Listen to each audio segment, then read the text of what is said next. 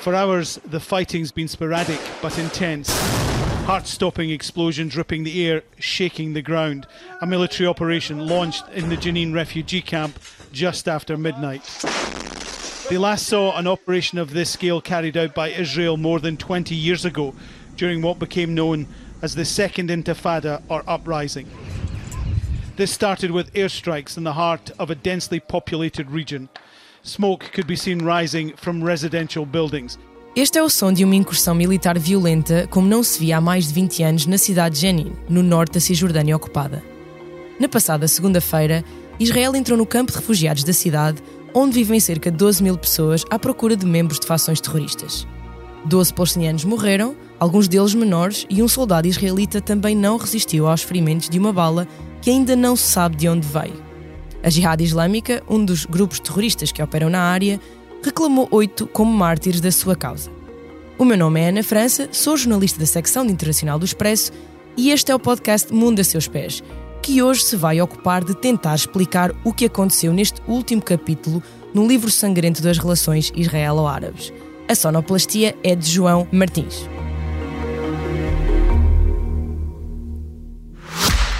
O Expresso faz 50 anos. Celebre connosco e torne-se assinante em expresso.pt. Antes de apresentarmos os nossos convidados, vou tentar oferecer algum contexto sobre os locais dos quais vamos falar. O campo de refugiados Jenin, cerca de meio quilómetro quadrado dentro desta cidade palestiniana que fica no topo norte da Cisjordânia, nasceu em 1953 para alojar os palestinianos que foram expulsos das suas terras onde viviam antes do estabelecimento do Estado de Israel em 1948. Já passaram mais de 70 anos e o campo é hoje ele mesmo uma espécie de cidade, ainda que numa cidade normal os habitantes não vivam constantemente com medo de serem atacados ou expulsos das suas casas. Mas é o que acontece em Jenin e em muitas outras localidades que deveriam fazer parte de um futuro Estado da Palestina. Esse sonho está cada vez mais longe, porque nos últimos 30 anos, desde os acordos de Oslo, que deveriam ter estabelecido um caminho para a convivência lado a lado entre palestinianos e israelitas, as pontes de entendimento têm vindo a ser todas destruídas por episódios como o que se passou na semana passada. As autoridades israelitas dizem que o exército invadiu o campo à procura de membros de grupos terroristas, depois de um período de vários ataques com morteiros a cidades israelitas, e que Israel garante terem tido origem naquele local.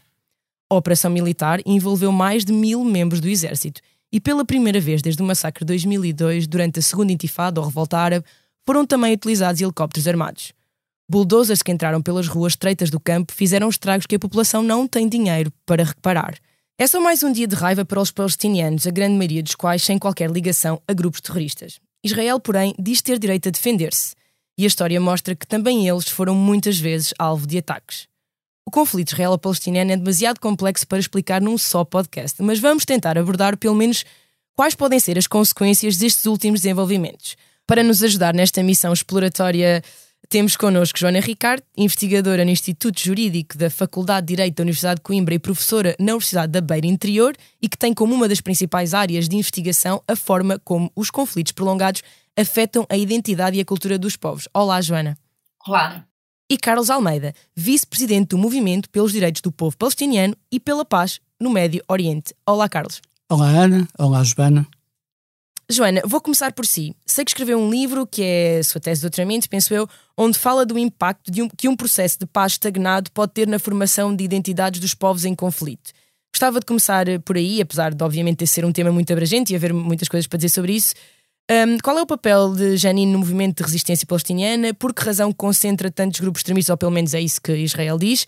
Um, e as pessoas mais jovens que destas novas gerações estão mesmo a perder a esperança em qualquer eh, tipo de solução moderada e por isso é que se ligam a movimentos mais extremistas? Podemos explicar assim um, a proliferação de, de, tantos grupos nos últimos anos? Uh, eu acho que a explicação uh, é sempre uma explicação que é de base histórica e também foi essa abordagem que eu, que eu tive no meu livro, que é, que é um olhar para trás na história do conflito israelo-palestiniano nomeadamente do processo de paz, do intervencionismo internacional desde 1920, no início do, do século XX, uh, quando houve as primeiras tentativas de mediar um, um conflito ainda em nascimento. Uh, e, de facto, o que se percebe quando se olha para a história, e a Ana referiu muito bem, é que Jenin é uma representação física da Nakba, uh, que foi, da perspectiva palestina, uma, a grande tragédia, não é? Ela ocorreu em 1948 a partir de diversos eventos, como a aprovação do Plano de Partilha pela ONU, a criação do Estado de Israel e a Primeira Guerra Árabe-Israelita que uh, aconteceu logo depois.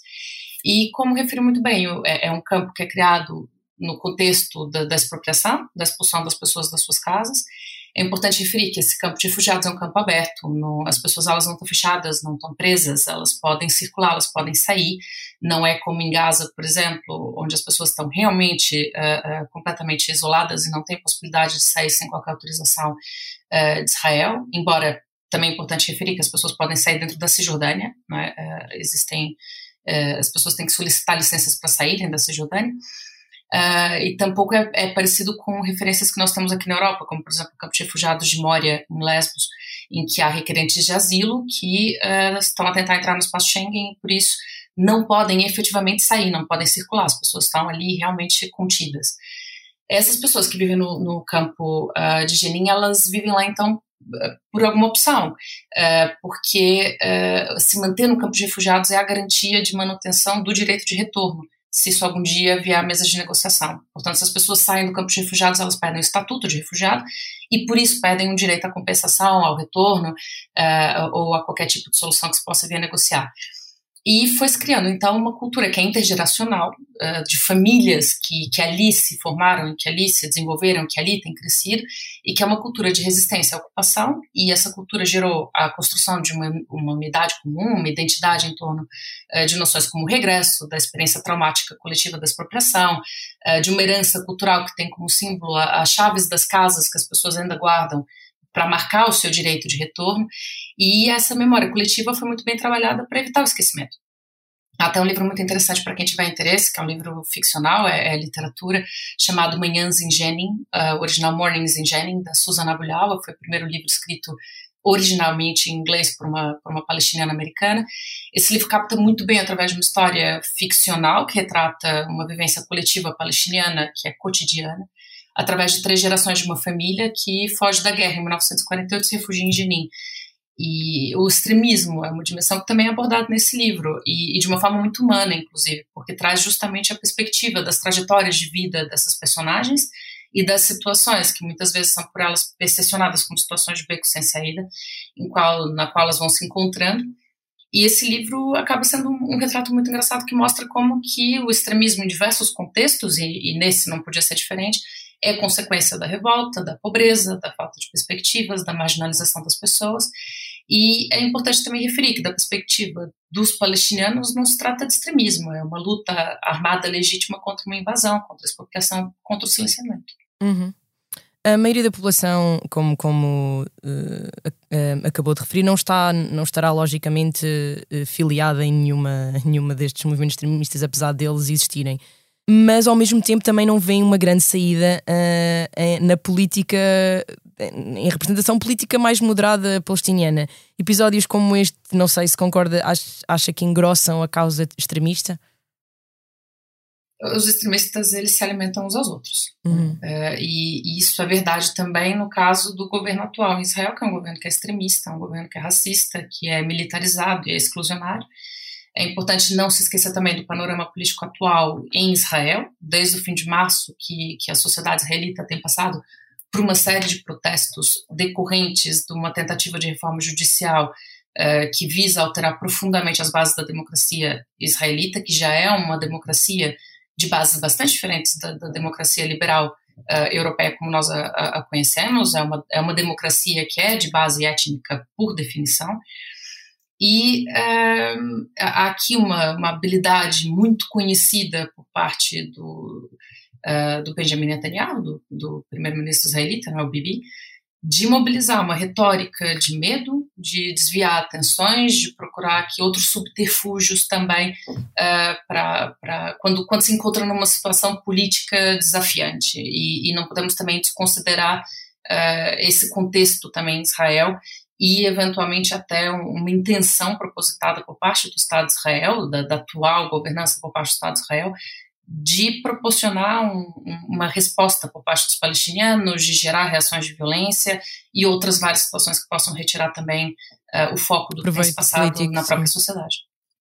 Uh, Carlos, durante os funerais dos jovens que morreram, um, viu-se muitos palestinianos a tirarem pedras uh, aos edifícios da autoridade palestiniana e também até uh, pedirem a alguns representantes para não estarem nos funerais, para se afastarem.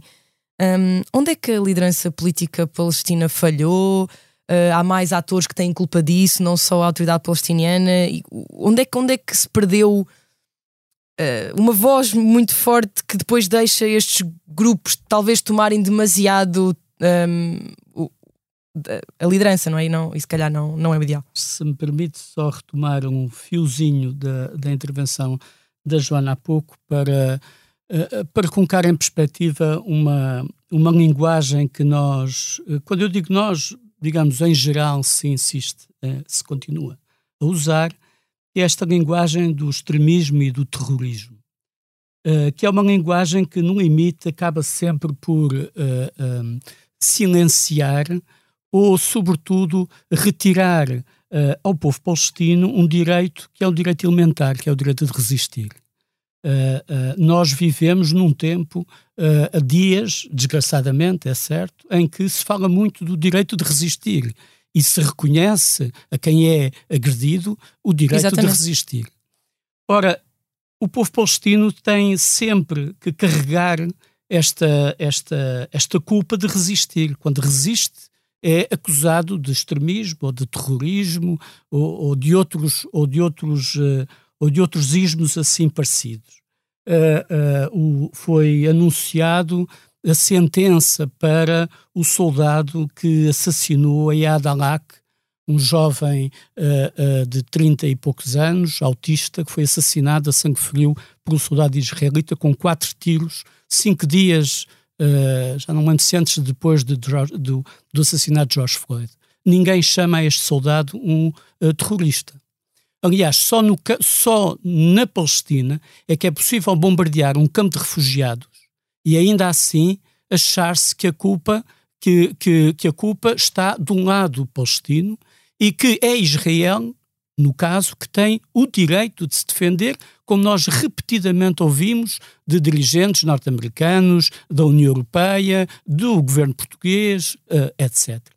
E, portanto, esta linguagem uh, uh, que, que quer dizer, que se insinua até no, às vezes uh, uh, uh, imperceptivelmente no modo como concebemos e classificamos o que acontece na Palestina é ela própria uma violência. E eu creio que nós todos deveríamos fazer um esforço para, para nos afastarmos dela e para procurarmos pensar o que está a acontecer todos os dias, repito, todos os dias, na Palestina de uma outra uh, de uma outra maneira, indo direto ao seu assunto. Claro... Eu não, uh, só queria dizer que acho que é muito importante não pensarmos que todos os palestinianos são extremistas, mas que não existe extremismo uh, na Palestina como em outros lugares do mundo, como fações terroristas em, em, sei lá, em tantos outros conflitos, não é? Que não são o exército oficial ou que não representam a população toda mas não se falar de extremismo em relação ao Hamas, é isso é, isso é, isso é uma forma de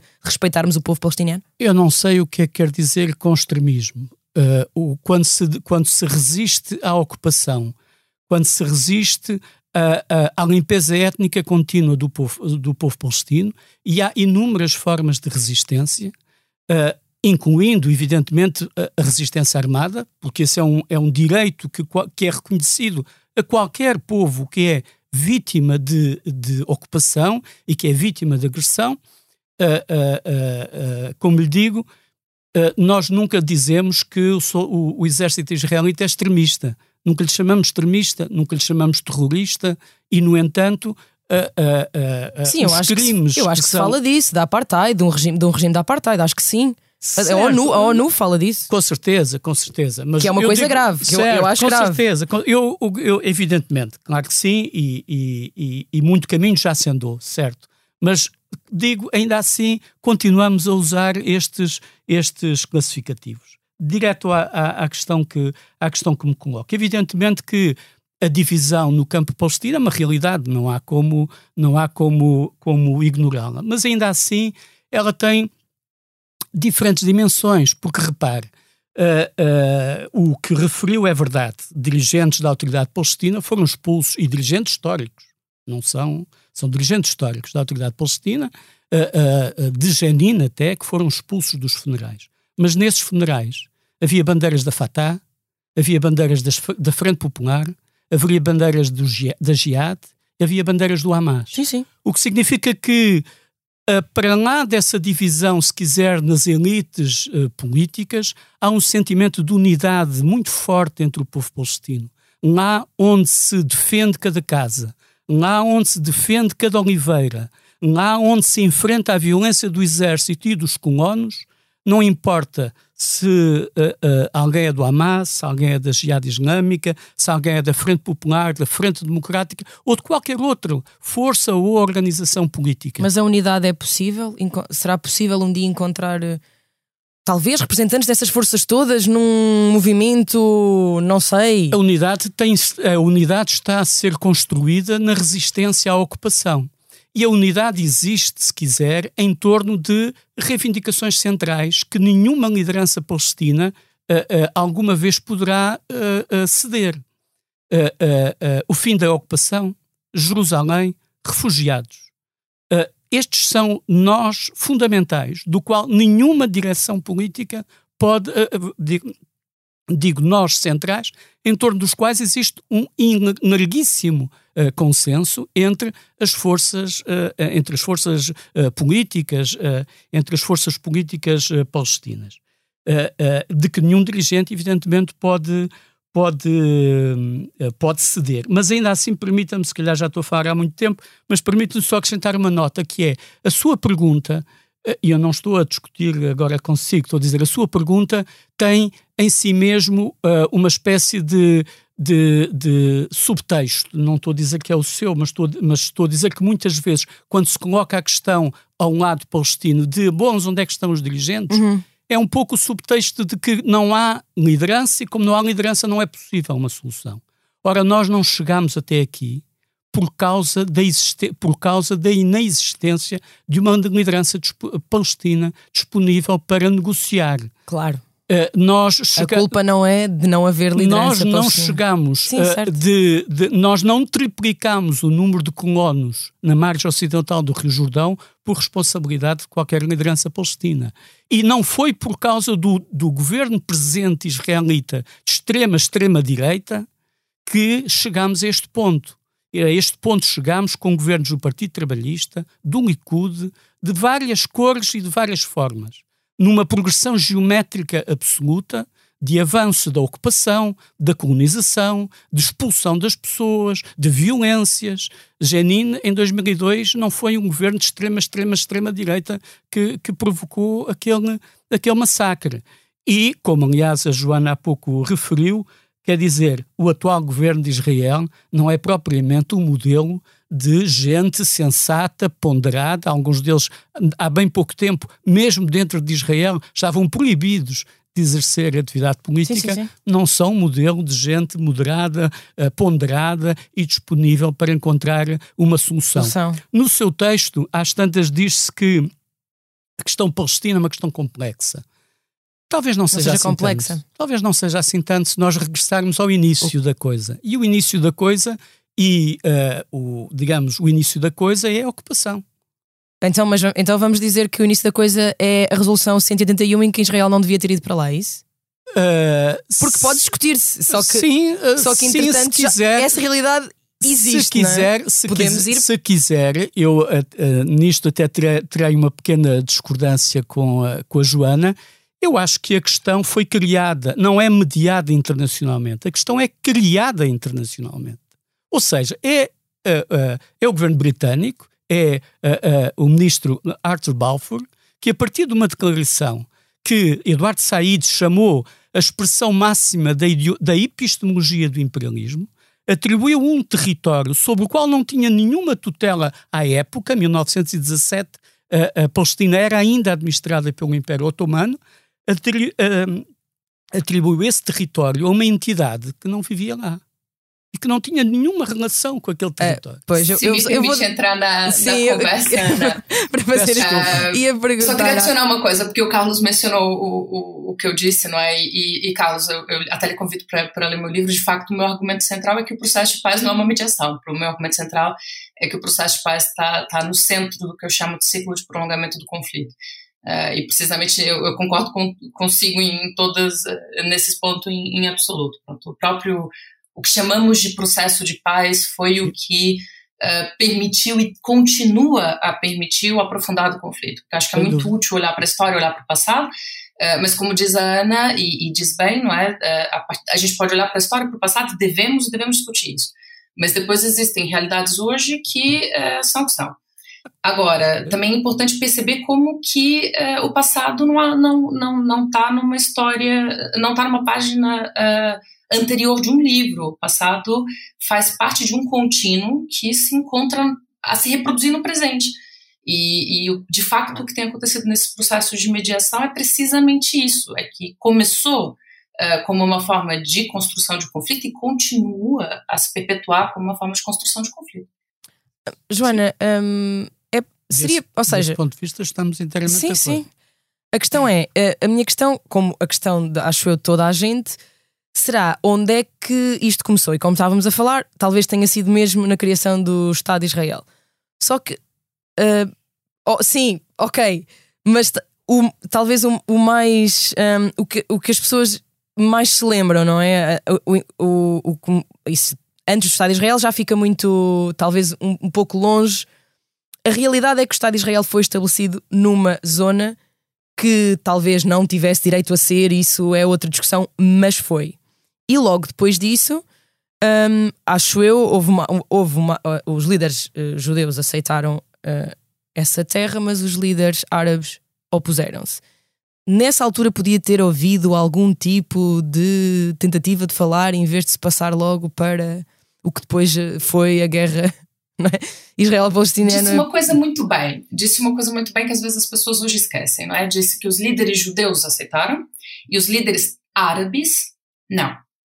Isso é muito relevante, porque esse momento em 1948 foi o, o, primeiro grande momento claramente documentado de apagamento completo de uma identidade palestiniana que sempre existiu.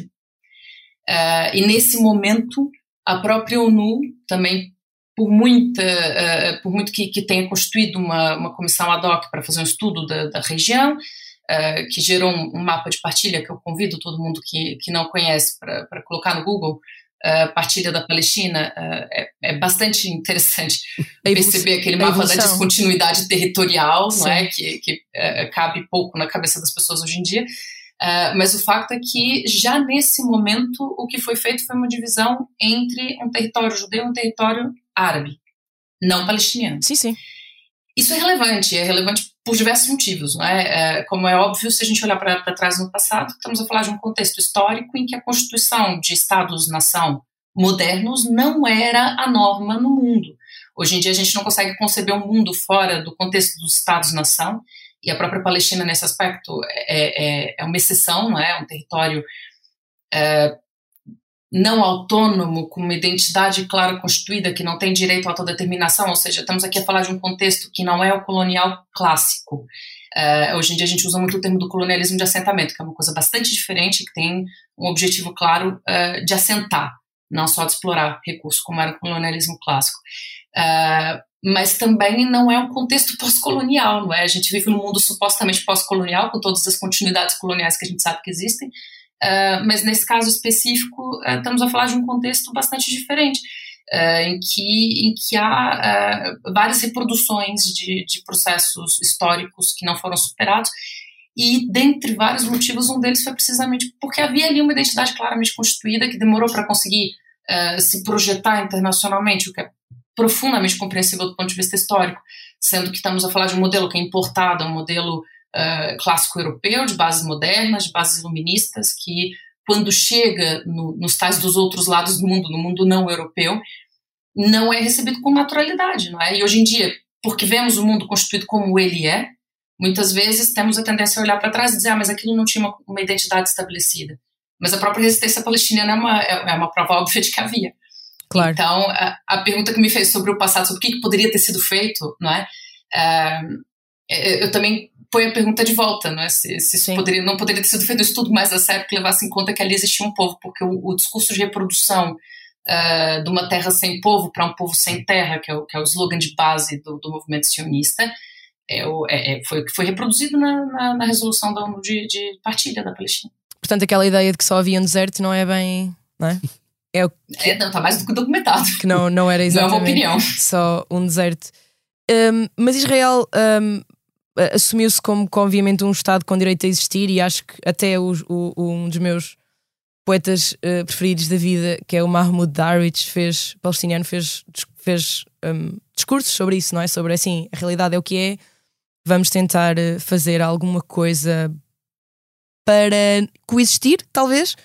Um, Perguntava-lhe se existe um modelo ideal de coexistência, se pudesse, se a Joana pudesse impor um ou, ou e soubesse que todas as partes iam aceitar, é, é, é os, os, dois Estados é um sonho muito grande ou um Estado contínuo em que toda a gente votasse, qual, qual é que é neste momento o ideal? Dado que, obviamente, como nós olhamos para o mapa, como a Joana disse, e muito bem, as pessoas não têm bem noção do quão intercortado está a Palestina. O que, o que deveria ser um futuro Estado palestiniano não dá. Eu já eu estive, eu estive lá e, e é, é, impossível passar em muitos sítios, demora-se 8 horas para chegar a coisas que estão a 20 km de distância, tem que ir à volta e tudo isso. E como é que se une não é, esses territórios? Um, qual é que era o modelo ideal, se, se há algum, que eu não sei se há. Bom, né, eu, eu peço desculpa por estar sempre a desconstruir tudo que me diz, mas faz parte da minha profissão, então são os ossos do ofício. Tinha utilizado a palavra impor. Se eu Sim. pudesse impor um modelo, Sim, não, não era impor, ou o, o sonho, ou, ou o ideal, talvez. Pronto, me parece isso muito claro. Pronto, se, se alguém pudesse impor um modelo, não deveria impô-lo, né? Claro. A gente consegue ver muito claramente pela história que todos esses problemas, não só na Palestina, inclusive, né, né todos os processos decoloniais uh, partem também da imposição. Uh, e me parece que esse é um, é, é, um, é um dos, dos, gatilhos claros do conflito, né? a tal da imposição do modelo. Agora, se me pergunta do ponto de vista individual, eu como uma pessoa que tem estudado uhum. o, o, conflito já há mais de, de 20 anos, né? e, e, e digo o conflito também sem ânimo leve. É, importante caracterizar isso como a situação de assimetria que é, e cada vez mais a literatura tem tentado fugir da própria palavra conflito, que dá uma ideia de que isso aqui é uma situação, uma situação simétrica, com dois lados, que, que tem os mesmos pesos e medidas, e não é de todo nada disso que estamos a falar, né? Uh, o que a mim me parece, também indo aqui de encontro com, com algumas questões que tinha, que tinha levantado anteriormente, eu ouvi muitas vezes, uh, mesmo na, na Palestina, em, em, Ramallah, por exemplo, uh, de pessoas que trabalham com, na área do advocacy, uh, de, de, direitos humanos e que trabalham de forma muito ativa já há muitos anos com, com tentativas de de, de, trazer à tona internacionalmente as violações dos direitos humanos, a situação de opressão que as pessoas vivem, né, o absurdo que é aquilo, e que documentam e, e, e tudo, e que mantém um discurso muito claro da resistência, da, da necessidade dos dois estados, etc, etc. Muitas delas me disseram, e foi uma coisa que eu ouvi com muita surpresa a primeira vez que lá estive, foi que uh, essa retórica é importante de se manter, e, e, a manutenção dessa retórica tem mantido viva uma identidade, tem mantido viva uma unidade, tem mantido viva uh, uma causa e, e, e, um horizonte de justiça. Mas que essas pessoas a mim me disseram que acreditavam verdadeiramente que o caminho para o qual andávamos era o caminho de total ocupação. Que eu convido qualquer ouvinte a se perguntar por que, que ainda não aconteceu, já que é muito óbvio que Israel podia simplesmente fazê-lo e, é um dos argumentos que reforça também as leituras cada vez mais dominantes, cada vez menos leituras críticas, cada vez mais leituras dominantes na literatura de que há uma política reiterada e pensada de humilhação, de expulsão, de deixar a vida das pessoas difícil. Né? O que estava referindo a Cisjordânia, uh, há quem chama aquilo já de ilhas, né? há ilhas entrecortadas por zonas de assentamento. E, e esse tipo de ocupação faz com que a vida das pessoas seja muito difícil, oito horas para andar 20 quilômetros, né? E esse tipo de coisas uh, as pessoas têm, têm muitas vezes considerado que caminham para uma inevitável ocupação, que ainda não aconteceu porque não é do interesse do, do, da, das lideranças em Israel ocupar de vez, o uhum. interesse é claramente expulsar, Uh, e, portanto, essas pessoas me disseram que acreditam que no futuro que nós vamos ver vai ser um Estado uh, e que vai ser um Estado de apartheid, a semelhança da, da, África do Sul, e que as pessoas vão ter que lutar por, por igualdade, por direitos, por autodeterminação, até que possam ser cidadãos uh, iguais no mesmo Estado. A mim também me parece que uma solução diferente dessa será cada vez mais improvável. Uhum. Eu não estou a ver que Israel consiga de todo expulsar as pessoas que ali estão. Então, também é uma realidade que elas lá estão e que de lá não vão sair. Uh, cada vez mais a construção de mais e mais assentamentos vai tornando bastante impossível a construção de um, de um Estado palestiniano, embora fosse uma solução justa.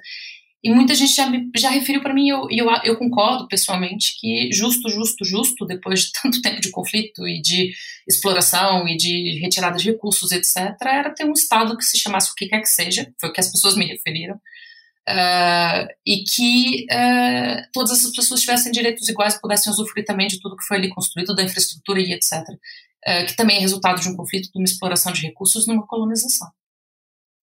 Carlos, a solução utópica ideal ou não utópica, simplesmente o que era justo? É, é claro que o que era justo era uma pessoa, um voto. Certo. É? certo. Esse é o que é justo em qualquer em qualquer, em qualquer democracia. Será que as lideranças israelitas vão mudar a esse ponto, a serem... Pois esse é o ponto, repare, uh, quando há pouco dia falava de coexistência, coexistência com o quê? Com o regime da apartheid? Não, não, não, isto, isto no, no, no princípio, quem idealizou poderia ter tido essa, Sim, esse objetivo, eu, eu, não era? Aliás, ou seja, eu, nós, aliás, nós coexistimos com Espanha. Eu, aliás, apetece-me dizer, é? pois. Ou seja, sim, mas há um problema. Possível, com, é? Mas há um problema, sabe? É que não há solução para esta questão, mesmo a solução de dois Estados, mesmo a solução de dois Estados teria sempre que implicar uma solução para a questão dos refugiados. Certo. E a questão dos refugiados é central. Resolução 194, direito do povo, do direito dos refugiados ao, ao retorno ou a uma justa compensação. Uhum.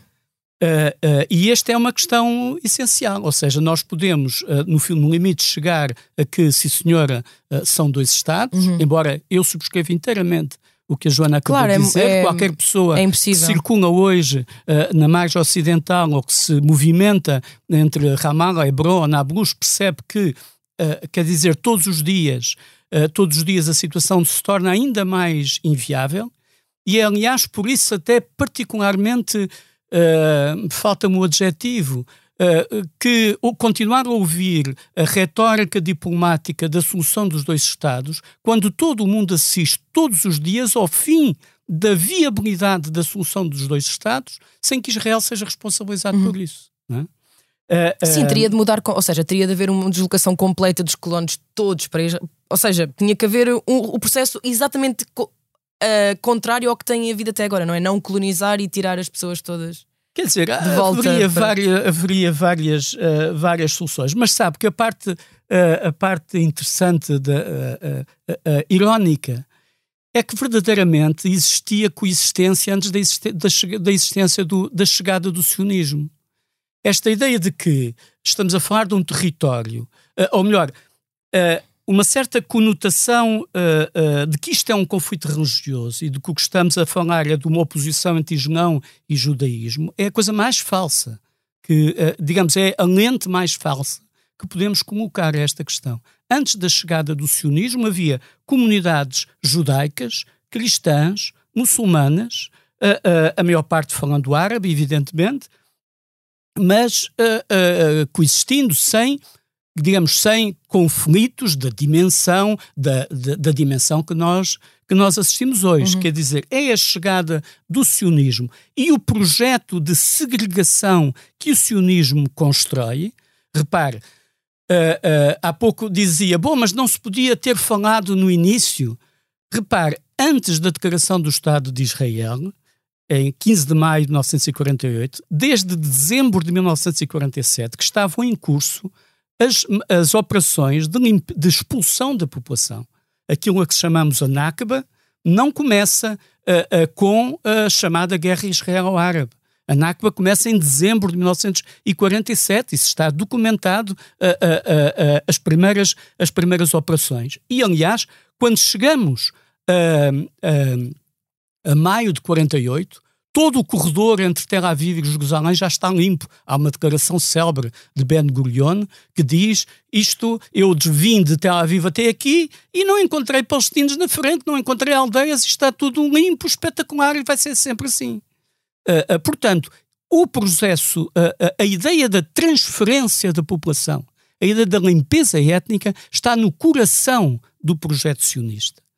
E, portanto, nós podemos dizer, bom, Uh, coexistência, sim, se não, houvesse, se não tivesse havido uh, o sionismo, se não tivesse havido a criação do Estado de Israel, certamente, certamente a população que vivia então na Palestina, na sua diversidade cultural, religiosa, etc., seria hoje, porventura, um Estado, um Estado, e, e um é estado que, independente. Onde Portanto, é que tinham vivido os judeus que o mundo inteiro massacrou durante milénios? Uh, os países que os massacraram deveriam ter sido responsáveis por essa por essa por ainda, esse massacre. Ainda vivem, ainda vivem muito. E a verdade é que não foi o povo, quer dizer, o povo palestino não tinha que ser. Claro, nem, nem foram os únicos que se calhar não tiveram, ah, eu, não, não tiveram nada comparativamente com tenho que uma outra resposta para essa Joana, eu acho que só dois segundos, Joana está a tentar falar, acho eu. Peço desculpa, Joana. Peço desculpa. Não, eu tenho uma outra resposta também para essa sua pergunta. É, é, é, tem toda a razão, como é óbvio, não é? é isso também está mais documentado, inclusive até é, na Península Ibérica, um dos casos é, mais drásticos de perseguição do, uhum. do povo judeu. Agora, uh, essas pessoas uh, não devemos esquecer, porque as pessoas, quando falam das identidades, no, no caso da construção do, do, das identidades nacionais que, que, disputam a zona da Palestina histórica, não é? Uh, muito facilmente dizem que não havia uma identidade nacional palestiniana, mas também esquecem como é que foi constituída a tal da identidade nacional israelita. Uh, que é um dos aspectos que eu, como estudiosa das identidades, acho que é uma das coisas mais uh, interessantes do ponto de vista dos, dos, uh, dos movimentos de construção identitária modernos. E o que é que, e como é que foi eles vinham como é que foi esse processo? Os judeus vinham de diversos lugares do mundo, uhum. falavam vários outros idiomas, russo, falavam alemão, falavam português, e se juntam num território a partir de um movimento coordenado de, de imigração, também está completamente documentado, se é condenado. Uh, e, e chegam naquele lugar e, e começam uma discussão que não deixa de ser muito visionária, não é? Porque naquela altura, pensar que, que aquelas pessoas já tiveram a, a visão de que a constituição futura do mundo seria em estados nacionais modernos, que era necessária a constituição e a organização como uma identidade coesa para conseguir os seus anseios de autodeterminação não deixa de ser uma coisa muito visionária. Uh, mas essas pessoas que vinham tendencialmente da Europa, que é de onde vem o tal do modelo que foi para lá imposto, uh, se juntam e decidem o que, o que idiomas vamos falar. Ah, hebraico. O hebraico era um idioma morto, foi, foi uh, ressuscitado com base na fonética árabe. Uh, o que, que nós comemos com a nossa comida típica? Falafel. Né? Os judeus há dois mil anos atrás estavam aqui a comer falafel, uh, que também é um dos aspectos que causa muita ofensa ao povo palestiniano. Porque falafel é comida típica da Palestina. E esse tipo de construção identitária, como todas, Uh, mas essa em específico tem um grau de artificialidade muito engraçado. E é importante também pensar isso. Aqui é um movimento que é coordenado, de um grupo que conseguiu se coordenar uh, entre fronteiras, que tinha um movimento transnacional uh, muito interessante no, no século XX, mas que, como referiu o Carlos muito bem, essa organização também se reflete em outros vários âmbitos. O, uhum. que o Carlos estava falando de 1947 se chama Plano da Let. Isso está documentado. O Ilan Papé, um, um, um israelita, um, um historiador israelita, uh, estudou a fundo esse plano no livro dele que ele chama Limpeza Étnica dos Palestinianos, que é um livro de 2006. E, portanto, uh, não podemos esquecer que também aqui é um movimento que é claramente coordenado do ponto de vista político. Uh, e que nesse sentido tem, uh, tem de forma muito intencional agido. Agora, isso também não quer dizer que a sociedade israelita como um todo participa disso. Sim, que existe na sociedade israelita como um todo é uma mobilização muito forte de uma retórica de medo uh, e de insegurança, sendo que a insegurança tem diversas facetas, não é só a segurança física. Como é óbvio, uh, o conflito é tão assimétrico que, do, do ponto de vista da segurança física, uh, o medo existe, claro que existe, mas não pode ser comparado ao medo que um palestiniano tem. Não é? O medo que uma pessoa que vive em Jenin tem da sua integridade física. Né? Agora, o medo da segurança ontológica, que é mobilizado através dessa, dessa retórica histórica do Holocausto, da perseguição de mais de dois mil anos, etc., que é a segurança do existido, continuar existindo, isso é muito mobilizado na política israelita, uhum. e isso mobiliza a sociedade como um todo. Uhum. E está aí muito a chave do, da, da perpetuação disso e da aceitação das pessoas desse tipo de políticas, porque são políticas que são, uh, são profundamente desumanas e que são uh, e que é um processo claramente cognitivo na sociedade israelita de uh, separação dessas coisas, de obliteração, uma capacidade muito grande das pessoas de uh, não colocarem esse tipo de coisa no, no, na reflexão. No dia a dia, sim. Não, não pensam muito nisso, sim. Acontece bastante nas estâncias balneares que recebem milhares de migrantes todos os meses em Itália e na Grécia e ninguém não, não, não, não aparecem na, no dia a dia das pessoas que passam as férias nas ilhas. Carlos, queria responder não, só, não, não, era só complementar, eu estou inteiramente de acordo com, com o que ela referiu, queria só uh, complementar acrescentando o seguinte, na verdade, uh, nós podemos dizer que até à Segunda Guerra Mundial, a maioria da, da migração judaica não vai para a Palestina. Uh, certo. a, a, maioria da migração judaica vai para os Estados Unidos. Uhum. ou seja, a ideia de que a Palestina é um lugar de reconhecimento de uma identidade nacional que estava, uh, que tinha sido construída uh, a partir do final do século XIX em, nos meios judaicos uh, europeus é, é qualquer coisa que só de facto acontece depois da Segunda Guerra Mundial e depois dos Estados Unidos fecharem a porta é quando os Estados Unidos fecham a porta à imigração uh, judaica que a maior parte dos fluxos migratórios, uh, uh, digamos que são financiados, claro, pelo, pelo sionismo e que até ao final do mandato britânico, grosso modo, foram também apoiados pela, pelo governo britânico. É a partir daí que a migração judaica se orienta para se orienta para, se orienta para a Palestina.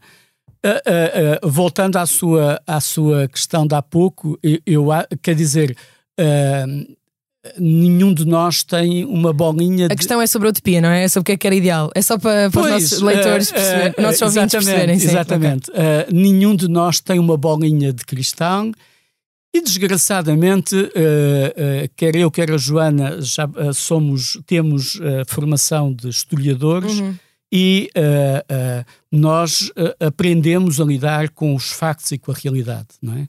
E até onde a vista alcança, a perspectiva da solução justa, não é? É, é longínqua, é? até onde a nossa vista, no nosso tempo, consegue alcançar, essa, essa perspectiva é, é longínqua. Mas a verdade é que se há quem uh, nunca tenha desistido de, de, de, procurar alcançar esse objetivo, uh, são, é o povo palestino. Uhum. Uh, aquela velha máxima de que os velhos morrem, os velhos morrerão e os jovens esquecerão. A verdade é que Janine está aí a mostrar que os jovens, os jovens mantêm essa, essa chama e essa perspectiva Nenhum de nós sabe como é que ela se vai uh, realizar, uh, mas francamente uh, eu tenho esperança e porque partilho daquela máxima, há pouco falou do Darwish, o Darwish tinha aquela expressão célebre que o povo palestino padecia de uma doença incurável. Essa doença tinha um nome e chamava-se esperança. Uhum. E eu, por mim, uh, partilho, essa, partilho dessa dor, dessa doença. Eu acho que o povo palestino, na sua enorme, na, uh, na, enorme grandiosidade da sua, da sua resistência, que é muito mais do que aquilo que nós costumamos, que, aquilo que aparece nas, nas notícias, Uh, essa resistência que se constrói, uh, olha a partir daquela disputa uh, sobre a, herança cultural palestina, aquilo que é que são os seus valores culturais, a sua gastronomia, a sua, a sua, a sua ligação com a terra, digamos, esses valores fundadores vão ser capazes de abrir um caminho que há de ser desgraçadamente ainda sulcado de muito sangue, mas estou convencido que há de que há de alcançar sucesso, porque assim também aconteceu no caso da África do Sul. Uhum. Assim também aconteceu uh, uh, no caso de Timor e a desproporção também era tão gigantesca entre um pequeno, uh, entre um pequeno povo em metade de uma ilha Sim, e uma história, potência. A história mostra que uma... a resistência é, às vezes é mais forte a, do que os exércitos. A história exércitos. mostra algo que muitas vezes tendemos a esquecer, é que a luta dos povos encontra sempre um caminho, mesmo quando ele está, mesmo quando ele não se afigura muito evidente mas a luta é que sempre capaz de abrir esse caminho. Repare, claro que tem que morrer muita gente para isso, não é? Uh, uh, uh, desejavelmente não. Desejavelmente não, na história não. é o que desejavelmente é o que, é o que tem acontecido. Mas, mas quer dizer, desejavelmente não, e a perspectiva que temos mostra, quer dizer, indica que se calhar não há. Olha, não há muito tempo esteve cá em, esteve cá em Lisboa um importante eh, historiador israelita, Shlomo Sand, e alguém lhe perguntou qualquer coisa parecida como essa. Uh, bom, qual era o, o, que é que era preciso acontecer uhum. na sociedade israelita para que a sociedade israelita percebesse que o apartheid não tem não, não o apartheid não é possível, que a segregação não pode continuar, que a, que a limpeza étnica não tem não tem possibilidade de sucesso e que é preciso reinventar o seu uh, uh, o seu futuro. E o Shlomo Sand dizia: eu tenho a certeza que isso vai acontecer o que eu acho é que vai ser preciso uma catástrofe para isso acontecer. Uh, uh, para que uh, a sociedade israelita perceba que o apartheid não tem, não tem solução, que o apartheid tem que acabar. Uhum. mas isso vai acontecer.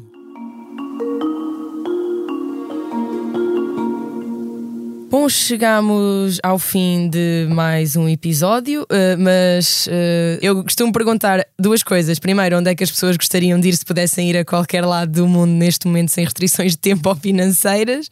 E também se gostavam de deixar algum, alguma linha de leitura ou algum filme para, para os nossos ouvintes. Uhum. Vou Começo por si, Posso, sim, pronto, sim. Eu, por acaso, hesitei entre o livro que a Joana referiu, okay, da okay. Susana Abulau, as madrugadas, as madrugadas de Janine, mas depois acabei por lembrar deste. Elias Kuri, um autor libanês, palestino-libanês, A Porta do Som, é um romance clássico e é provavelmente das melhores uh, representações literárias da Nakba e do, do digamos, do, daquilo, daquilo que na memória uh, nacional do povo palestino é conhecido como uh, catástrofe, a Nakba. Uhum. Sobre a viagem, sabe, eu tenho dois amores. Uh, um, já se percebeu, é a Palestina, o outro é Angola. Eu trabalho sobre história da África, sobre história da África uh, centro-ocidental, e, portanto, visto que não, não há restrições de, de tempo nem de dinheiro, eu uh, iria, fazer, iria voltar sempre à Palestina. Aliás, é um desafio que eu faço a quem nos ouvir: vão à Palestina. Mas vão à Palestina para ver a Palestina, porque para ver para ver realmente o que é um cotidiano de extraordinária violência, um cotidiano de desumanização. E como nesse cotidiano de desumanização, nesse cotidiano de extraordinária violência, as crianças saem todos os dias para ir à escola em busca de um futuro, que muitas vezes é barrado por um checkpoint ou por um ou pela embirração e o capricho do soldado e de uma patrulha do exército israelita, e, portanto, onde todos os dias, apesar dessa violência, as pessoas pensam e constroem e constroem futuro. Vão à Palestina porque é uma viagem, é uma experiência que marca para a vida. E depois ia à minha, à minha Angola, que é também o meu segundo amor, de norte a sul, de Mbazacongo até às terras do sul, às terras da Wilna. Nunca fui a Angola, com muita pena minha. Já fui à Palestina, mas nunca fui a Angola. Joana? Bom, eu já fiz a minha sugestão de livro. É? Sim. É, acho que o, o, Madrugadas é isso, pensei em manhãs, né? o original em inglês é Mornings in Jenning, para quem, okay. quem, pode ler no original, acho que vale muito a pena. É, é um livro que, que é um livro Uh, ficcional, mas é, é, daqueles livros ficcionais de base histórica muito clara. Uhum. Uh, há aqui uma precisão histórica muito interessante, portanto, quem, quem conhece a história do conflito, por exemplo, a dada altura no, no livro, o, um rapaz uh, decide, uh, em 1982, ir para os campos de refugiados de Sabra Shatila, no Líbano. Sim. Uh, e quem conhece a história do conflito pode, pode sofrer por antecipação. Uh, e pensar como o que, é que vai, o que é que vai acontecer uma zona de massacre, Exatamente. é uma zona de, de verdadeiro sim, massacre sim, sim, uh, perpetrado por um Uh, Aliás, claro, esse campo é, uma, é, um bom exemplo de como as pessoas que já nasceram lá e têm 70 anos continuam a dizer que são de Nablus ou de Ramal. Ah. E não, nunca, yeah. nunca, yeah. nunca, nunca conheceram outro sítio. É, é, bastante impressionante uh, é a força da, da identidade. Yeah, é esse, esse, livro, não, não, sei se, perdão, não sei se a Joana sabe, mas esse livro está traduzido em português. Há uma edição antiga que está esgotadíssima, de uma editora que acho que até creio que faliu. Uhum. Uh, uh, desse, há uma tradução desse livro, As Madrugadas em Janeiro. Pois é, acho que é um livro muito interessante, é um livro que está muito bem escrito, tem, tem uma história que, que não deixa de ser uma história bonita, é uma história um bocadinho inusitada e é ficcional, uh, sem, sem fazer assim spoilers, basicamente um, uma família uh, nesse, nessa altura de, da expulsão em 1948 perde um filho e uhum. esse filho é encontrado por uma família uh, judaica de colonos que não podiam ter filhos e portanto há aqui um laço comum de sangue que une duas famílias e, e, que são dois filhos uh, de uma mesma pátria. Desse ponto de vista, é muito simbólico. Uh, os filhos de uma mesma pátria-mãe, não é que se separam claro. sim, sim. e se tornam uma coisa diferente. Portanto, eu tenho muito, muito gosto, muito interesse pelas abordagens psicanalísticas ao conflito. Acho que esse, esse livro é, é, um, é um é um deitar no divã do, do conflito, e por isso é muito interessante também de se ler. E é um livro que lê-se muito bem, que é muito interessante, e que traz uma dimensão muito humana, e portanto, quem quer saber mais do conflito, embora seja ficção, uh, é uma excelente fonte uh, e, e, que eu aconselho. E, e a viagem também era a Palestina? Não, eu estou onde eu gosto de estar. Okay. Coisa engraçada das identidades, não, eu não preciso me declarar, o meu sotaque é mais do que óbvio. As identidades são construídas, são reconstruídas, são transformadas, o que também não deixa de ser uma esperança para qualquer conflito uh, de base identitária que, que a gente veja por aí, uh, porque o sentimento de pertença, o sentimento de, de uh, de integração é uma coisa que é completamente construída. Eu tenho uhum. meu e eu estou exatamente onde eu queria estar, não quero para lado nenhum. Ok. Um, eu também vou falar de um livro. Um, nós temos esta coisa jornalística de tentar sempre, uh, por muito que, não, que eu não tenho, não tenha nenhuma dúvida sobre quem é o agredido e o agressor, como não tenho na guerra da Ucrânia. Um, há um livro muito incrível da Emma Williams, que é uma britânica que foi com o marido para. ele era médico e foi com, com o marido para, para Gaza, mas vivia em Jerusalém enquanto ele estava em Gaza. E chama-se It's Easier to Reach Heaven Than the End of the Street, um, que, que, eu não conheço uma tradução em português, é mais fácil chegar ao céu do que ao fim da rua.